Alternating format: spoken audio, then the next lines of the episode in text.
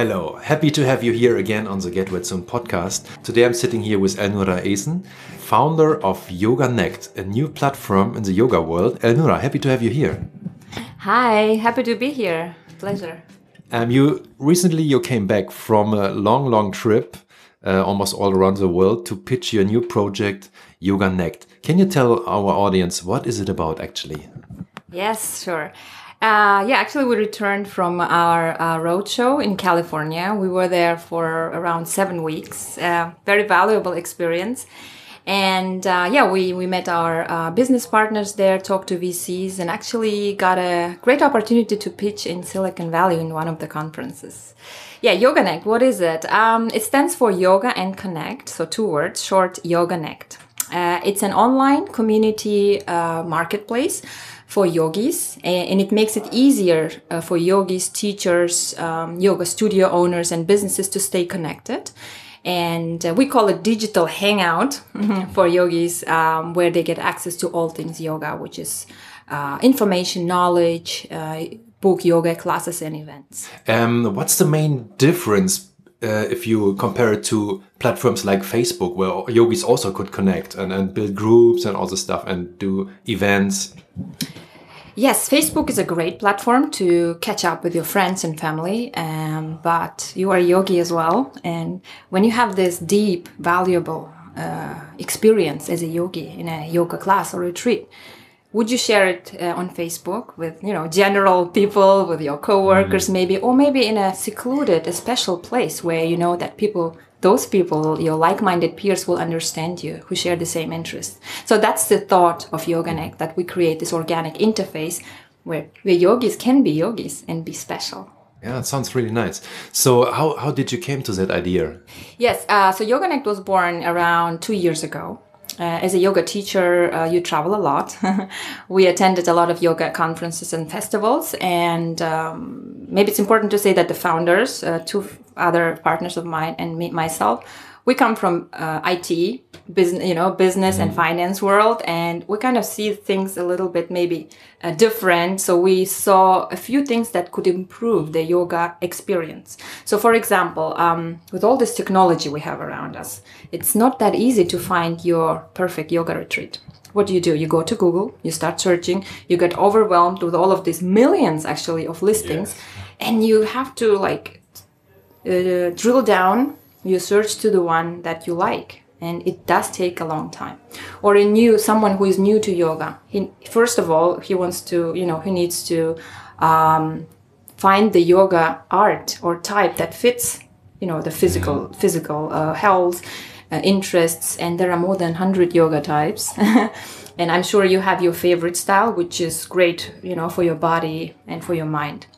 So this is what we want to address with Yoga Nect to bring everything together, uh, everyone together to be with my like minded peers, uh, to follow your favorite teacher, and to book events. This is how we, how the whole thing developed. Yeah. So if I'm I'm looking for a yoga retreat for a special one that fits my needs, um, I can go on Yoga Nect and cluster my my interest. For let's say like if I'm looking for a vinyasa for advanced, and then I can maybe put also the island or the country. Exactly, exactly, yeah. So we give you a personalized offer. So it's all about uh, we designed the whole platform with the yogi in mind. It's very simple, simplified, um, and you can uh, you can add all of your interests, um, and uh, we will make sure that you won't see retreats that don't interest you. I can put it this way, and you kind of save time and be efficient and you can also see who's who else is going. You can directly book it. And this is another thing we also noticed that there are not many direct booking options. There are so many different channels. And yogis you know they're very social media savvy. And they kind of go to instagram. They go to all of these channel channels and they do channel hopping what we call. Yeah. so what we want is to give them uh, an infrastructure, the technical infrastructure, where they have the best experience, save time, and be efficient, maybe from the business uh, point of view, and be themselves. So it's a more focused platform, right? so that uh, even yeah. yogis don't get distorted. Yeah. exactly. Yeah. Yeah. It's uh, with the focus uh, uh, to yoga. Yeah. For the users, are there any costs? How do I sign up? Um, yogis can uh, join for free. So everyone can join for free. Um, they can use uh, our networking functions. They can uh, connect with people. Uh, they can book events. The yoga professionals who are teachers, influencers, yoga studios, they can also use everything for free. They can host their events, create their business page, and target the well, you know, great yoga audience, which is already um, uh, beneficial for them. The, the business model works in a way that once the event is booked, the host will be charged a small fee. And uh, another thing, which is a little long term um, uh, goal of ours, is to do targeted marketing. So we will give the opportunity to yoga businesses to reach and engage with yoga audience. Yeah. You you spoke about uh, community. Yeah. Uh, the community, how does it communicate uh, on that platform? We will have um, the modern features of you know the standard platforms because people are used to it. So we don't want to change a lot. It has to be simple. Uh, they can use the messenger to chat to each other. They can follow each other. It's a very standard functions as well. Uh, they can also write stories. They can comment on the stories. Um, and it's kind of a you could you could create your own yoga journey and a yoga story mm-hmm. so these are the channels uh, that they can use and of course to write reviews for uh, retreats. Only those who attended the retreats can write reviews. This is something as well that we noticed that whenever you you search for retreat, there are not many reviews, so you cannot make the picture, you know, um, mm. the whole picture if you want to choose that retreat. And uh, of course, you can also chat to a host, and you can plan your retreat. See. Uh, you can who you can share the, the room with uh, who, see who else is going and which is great for you before the event yeah. Okay, that sounds also really good. Especially the, the fact with the, the with the reviews, um, because I think nowadays on Facebook or wherever you are on Amazon, there are so many fake reviews, and when you speak of only people who really attended the retreat yeah. can can write a review. That's absolutely. a good thing. Yeah, absolutely. Especially for yoga retreat, this is very important, and we really take care about that. Yeah. And you have been on the tour and partici yes. participated on several pitches lately. Yeah. What was it like? How what was the experience like, especially in Silicon Valley? Uh, yes, um, because it's you know America. Uh, it's it's a little bit different the perception. We did a pitch in Luxembourg and there we back in europe um, we had to first explain the yoga lifestyle you know how, how big the market is and all the things that are connected to that. In, um, in the us it's um, selbstverständlich i want to say it's in german it's a normal thing because yoga is a lifestyle. So uh, we had a great feedback. Uh, we uh, reached the audience that we wanted. We actually got even people from different industries like beauty, travel, and food industries who wanted to do cross marketing with us and engage with their audience as well. And the experience is valuable. Yeah, we came back with a lot of ideas that we will definitely integrate uh, in our platform. Uh, what the really good thing was for us, the valuable thing was that we talked to real yogis, so our existing business partners, and the, we met also, of course, new ones to talk about their daily life as a, as a yogi, as a business, and their successes, about their challenges. Mm-hmm. Yeah, it was a great experience. What do you think about these all these yoga platform or yeah platforms like Cody and and yoga? There are so many at the moment. What Online do you think yoga. about these yoga? This Gaia. popping up of mm-hmm. so many so many platforms yeah. with online workshops and. Yes for example, you you also noticed this this example with Kino MacGregor yes. when they kind of wanted to exploit her. And if they take too much power, Therefore. so when the yoga teacher becomes this powerless little creature in yoga land and these big platforms have the power. Yeah. So what do you think about this? Yes, I think it's uh, the first uh, your question about these platforms popping up. I think it's not a bad thing. It's a great thing because mm. uh, the more platforms, the more yoga projects we have, um, the better we can spread the word and everyone has its own story. I, we have heard, I personally have heard so many different people why they started yoga, so many different reasons, and it's everyone is wonderful, you know. And um, the, the your question regarding the powerlessness of, of yoga teachers, I think this is always the problem where uh, yoga meets the business. And yes, yoga is a very spiritual, uh, uh, philosophical um, thing. And uh, but yoga teachers and the professionals, when they start working and offering a yoga uh, service, it becomes a business. So I think that it's a very gray area. You can speculate in so many levels. I kind you can kind of support the businesses that they they have their own um, agenda as well, you know, and, and goals. And, and the yoga teacher, I can understand them as well because they're mixing it a lot with the spirituality and everything. And I cannot give you the straight line who is wrong and who is right. The only thing I can say is um, yoga teachers wh- who work as a, uh, you know who offer their service should also see it as a business and uh, because a lot of yoga teachers are underpaid Yeah. Uh, I know only a few happy yoga teachers who just earn money doing or teaching yoga. A lot of other uh, the, the the rest of the people they are they have a normal job and do yoga as as a hobby, you know, something on the side. It's a lifestyle.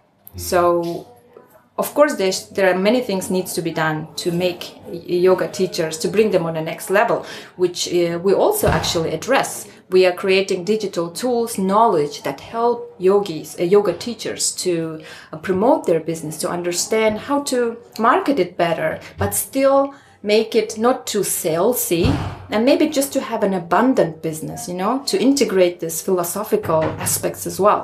And if we use everything mindfully and we say if we use for example technology mindfully you can have you can make great things. Yeah. So to get it more into harmony again, right? exactly. Yeah. yeah that's right Yeah, you told about uh, the different stories of yoga teachers. How did you came to yoga actually? um, actually my first uh, yoga class was uh, at home I, I just remembered uh, Online course or? No, it was a CD I bought uh, eight years ago, nine years ago. I remember, and I just tried some, you know, uh, uh, some poses without knowing anything. And but the real class was a was a Bikram class. Um, I, I practiced it uh, while I was working in my corporate job, and it was a really good tool for me to, you know, calm down, shut off, and uh, shut down, and uh, uh, reflect. And after two years of being a yoga student, I did my teacher training and become a yoga teacher, Bikram yoga teacher in LA, 2014. And since then, I do um, I do teach uh, once in a while, and it's it's beautiful. It's a very good experience to share this knowledge with the students. And but I still I'm still learning. Yoga is such a big you know It's comprehensive, it's right? comprehensive yeah you learn every day you learn from your students you learn you learn from their environment and yeah that's that's how my yoga journey has been so far That's what I also like. So I think you're never going to be ready. yeah yeah you there is no destination you know it's an ongoing process which is actually great Yeah. which is fantastic it's uh, it, it gives you so much um, how do you say things to explore Mm-hmm. about yourself about others the environment you become aware i think you know all of this anyways yeah Yeah, but it's it's, it's like that. It's, Yeah. it's amazing. Like in all of the stories we heard from our, um, you know, we have a yoga um, teacher who teaches uh, only bikers in uh, Arizona. And uh, he says, these people, they come sometimes in jeans to yoga and you need a different approach. And he has his own story. And there is a, a guy from uh, LA, he does cyber yoga, you know, Cyber yoga, with yeah. VR glasses. Or... No, no, he just does handstands. He, he, you have to watch his videos. He's, he's great. So everyone is different. We met um, Emily in uh, Santa Barbara. She teaches yoga for those who survived cancer because she survived it two times. And there is also, you know, she has her own story. She inspires those people, and it's also a different approach. And That's great. it's great. Exactly. nice. Yeah. You you you love Bikram. Uh, what do you like about the style? About Bikram being in a hot room without air? yeah, we do have air, and um, it's not like sauna, as I told you earlier. Uh, there is also humidity, a certain level. It's uh, it's very powerful, uh, demanding, and challenging. Uh, it what it taught me is to be patient, uh, not to be. Actually, a lot of people say it's a competitive yoga. It can be depends on you how you take it. Um, because i actually learned not to be competitive there because you just have to shut off. And this is a perfect environment to test it. Just concentrate on yourself. And uh, we say you see yourself in the mirror this is your teacher. You know this is you. So you al- always have a mirror. you always have a mirror because you have to see if you can uh, that you have the opportunity to correct the postures when you're uh, kicking and stretching. And for me uh, it's it's very powerful as i said and it makes me feel very light after i did the class and the heat helps me to heal as well if i have some injuries depending on what kind of injuries of course um, and it's very good for my mind to calm it down yeah How do you regard the, the journey of yoga itself nowadays? Like, where where is it going to at the moment? Like spreading all over the world, which is a good thing. there are many sides to it i think and uh, one thing uh, I, it's a positive thing. As i earlier said the more yoga the better. Yeah. there are so many ty- styles types uh, everyone is doing it in their own way. You cannot stop it. This is the thing. You can say how this is too spiritual or this is going too modern and too i don't know americanized but um, this is how the world is right now. And uh, what we always say with Yoga Nect let's just use everything mindfully.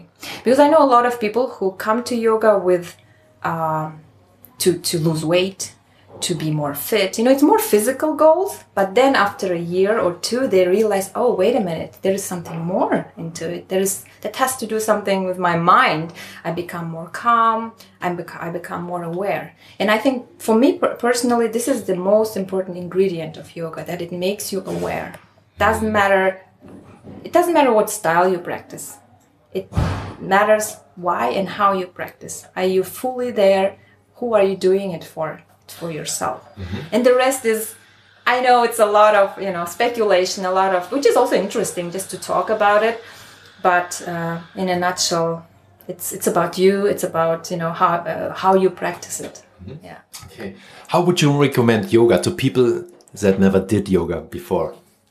how do would i Why should they start? Oh, so see, that's. Um, I think uh, the best question would be to ask um, why would they do it? Um, because the answers will be very different. Yeah, there are people who are um, just looking for being fit, but there are people who want to lose weight, and the the reasons are always dif- uh, different. But I always hear this I'm not too flexible to start yoga. and then I say, that's why you should start yoga. so, yeah. Um, last question. Um, when is it possible to enter your platform? Uh, we are working on our uh, MVP right now, so beta version, which is going to be released this year. So we're working 24 7, doing yoga as well, of course. so it's a great balance. Uh, and we would love uh, you guys to join us. Um, so at the beginning, we won't have all the features, just the uh, ones that are important. And with the um, with the next version, we will be we will have all the functions and go. Amazing. Already looking forward to it. Thank you very much. Thank you, Angela. See you.